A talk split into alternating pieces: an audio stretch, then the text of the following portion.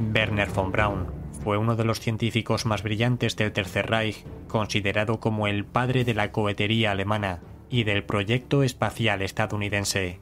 Pero, ¿cómo fue esto posible? ¿Cómo terminó uno de los mejores científicos de Hitler enviando a los estadounidenses a la Luna? Bien, pues esto es exactamente lo que vamos a ver a lo largo de este programa. Cuando los soviéticos lanzaron su ofensiva en el Vístula a mediados de enero de 1945, von Braun se encontraba en la base científica de Penemunde, que estaba a unos 180 kilómetros al norte de Berlín, muy cerca de la desembocadura del río Oder.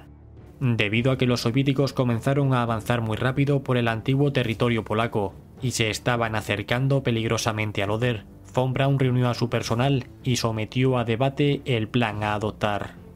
¿Continuarían trabajando en los laboratorios?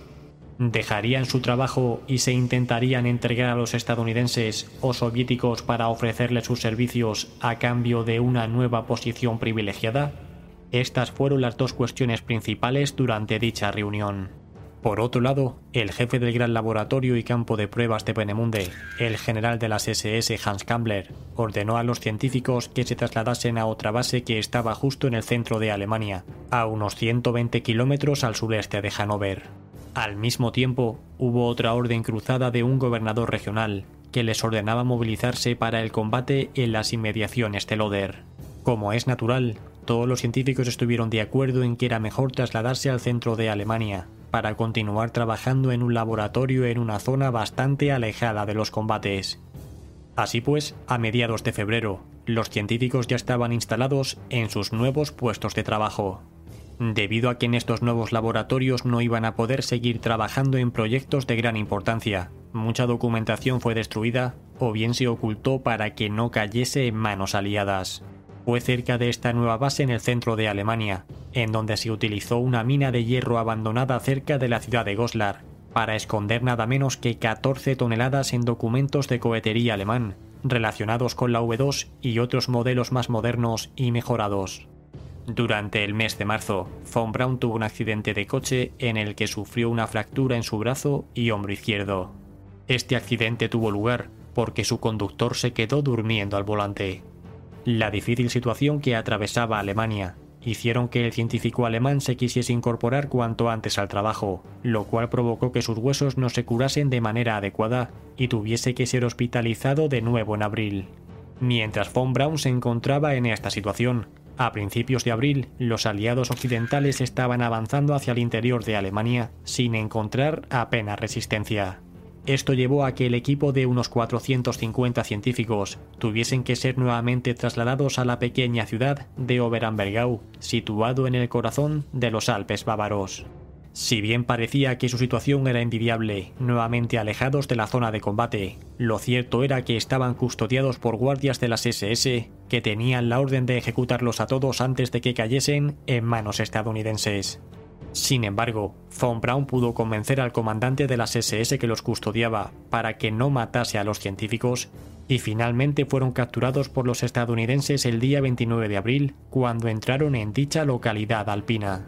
De todas formas y como von Braun no se fiaba, terminó huyendo del lugar con un reducido grupo de científicos muy especializados y se dirigió a Austria. Allí pudieron entregarse a los estadounidenses de la 44 División de Infantería el día 2 de mayo. Según contó, se presentó a los soldados estadounidenses como el hombre que había inventado el cohete V2. Unos días más tarde, en un intento de ganarse a la opinión pública norteamericana, el científico alemán declaró lo siguiente en una entrevista. Sabíamos que habíamos creado un nuevo medio de guerra y la cuestión de a qué nación victoriosa estábamos dispuestos a confiar esta creación era una decisión moral más que cualquier otra cosa. Queríamos que el mundo se salvase de otro conflicto como el que acababa de atravesar Alemania, y sentíamos que solo entregando semejante arma a personas que no seguían por las leyes del materialismo, sino por el cristianismo y la humanidad, podrían asegurar un mejor futuro para el mundo. Con estas palabras, von Braun se identificaba con los estadounidenses y rechazaba de forma tajante a los soviéticos contra los que se comprometía a luchar, ahora bajo la bandera de Estados Unidos.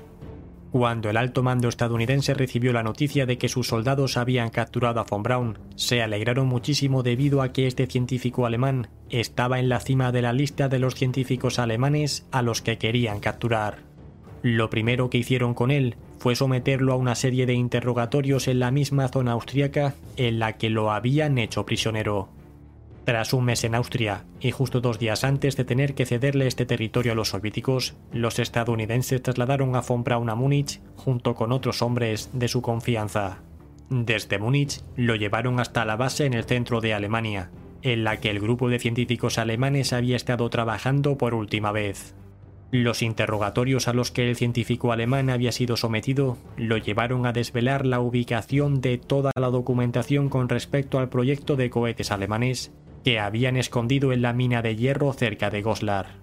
A partir de este punto, el famoso científico alemán fue llevado de un lugar a otro, hasta que acabó en el castillo de Kransberg, situado muy cerca de Frankfurt del Meno. Este fue el lugar en el que los británicos y estadounidenses concentraron a gran parte de la élite científica, económica, industrial y tecnológica del Tercer Reich. A través de una serie de entrevistas e interrogatorios, muchas de estas personalidades alemanas fueron reclutados e integrados dentro de la Operación Paperclip. En resumen, la Operación Paperclip fue un programa secreto de inteligencia de los Estados Unidos en el que más de 1.600 científicos, ingenieros y técnicos alemanes fueron llevados desde Alemania a los Estados Unidos para trabajar para el gobierno norteamericano. Como vamos a ver a continuación, muchos de ellos se terminaron colocando en puestos claves de la CIA o la NASA. Fue concretamente el 20 de junio de 1945, cuando los estadounidenses aprobaron el traslado de von Braun a Estados Unidos, haciéndole firmar un contrato de trabajo con el cuerpo de artillería del ejército estadounidense. Lo primero que tuvo que hacer el equipo de científicos alemanes liderados por Braun fue ordenar y clasificar todos los documentos que se habían rescatado de Alemania en relación a sus trabajos de cohetería. La nueva residencia de estos científicos fue una base militar en Fort Bliss, situada en Texas, cerca de la ciudad de El Paso. Durante los primeros años, las condiciones en las que estuvieron fueron bastante duras, y muchos alemanes se quejaron tanto de la comida como de sus residencias. Además, Von Braun se quejó también de que no estaba recibiendo el material necesario como para progresar en su programa de cohetes guiados. En cierta ocasión, llegó a decir que en su base de Penemunde nunca les había faltado de nada, mientras que en Estados Unidos tenían que contar cada centavo.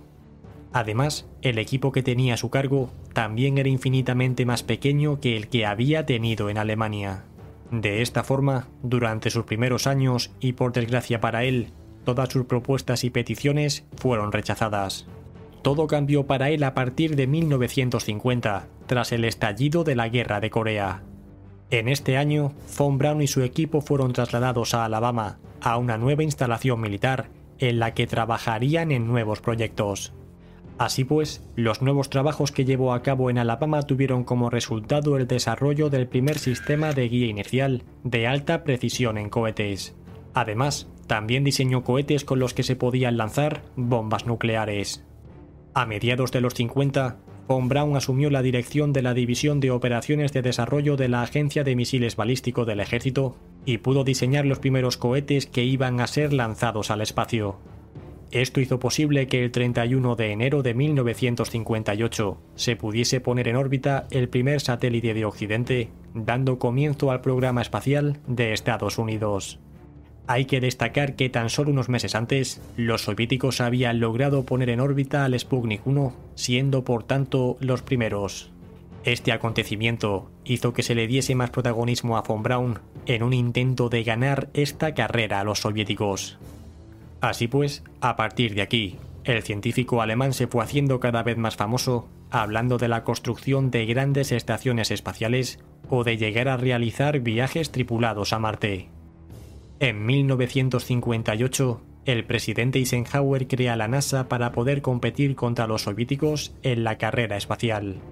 De esta forma, y debido a que von Braun era el científico más brillante que tenían en todo lo relacionado con la cohetería, en 1960 fue nombrado director del centro en el que se estaba desarrollando el cohete Saturno. Braun estuvo en este cargo hasta 1970 y fue clave en el desarrollo del programa Apolo, que en 1969 pudo llevar con éxito al hombre a la Luna. Una vez que llegaron a la Luna, el programa espacial estadounidense comenzó a perder interés y los fondos se fueron reduciendo pese a las protestas del científico alemán. Este recorte y pérdida de interés llevaron a que von Braun dimitiese de cualquier cargo de la NASA en mayo de 1972 y se dedicase a partir de entonces a trabajar en una empresa privada aeroespacial. Por desgracia para él, justo un año más tarde le detectaron un cáncer de riñón, que terminó acabando con su vida cuatro años más tarde en 1977. Justo cuando estaba en el hospital a punto de morir, el presidente Ford le otorgó el honor científico más alto del país y le concedió la Medalla Nacional de Ciencias en Ingeniería. Tal y como hemos ido viendo a lo largo de este programa, Brown fue un hombre clave para Estados Unidos y así lo demuestran sus fotos con cada uno de los presidentes de dicho país. Y bien, ¿qué os ha parecido este programa? ¿Qué opináis de esta segunda vida de Von Braun en Estados Unidos y de su importancia en el proyecto Apolo? Si os interesa ver el único vídeo que tenemos en el canal sobre el desarrollo de armamento secreto alemán, os dejo en la descripción el programa que tenemos con Felipe Botalla, en el que se especula hasta dónde pudieron llegar los alemanes. Gracias a todos por formar parte de esta comunidad, especialmente a los patrocinadores que hacéis esto posible. Suscríbete y comparte este programa si te ha gustado y nos vemos como siempre cada miércoles y domingo. Hasta pronto.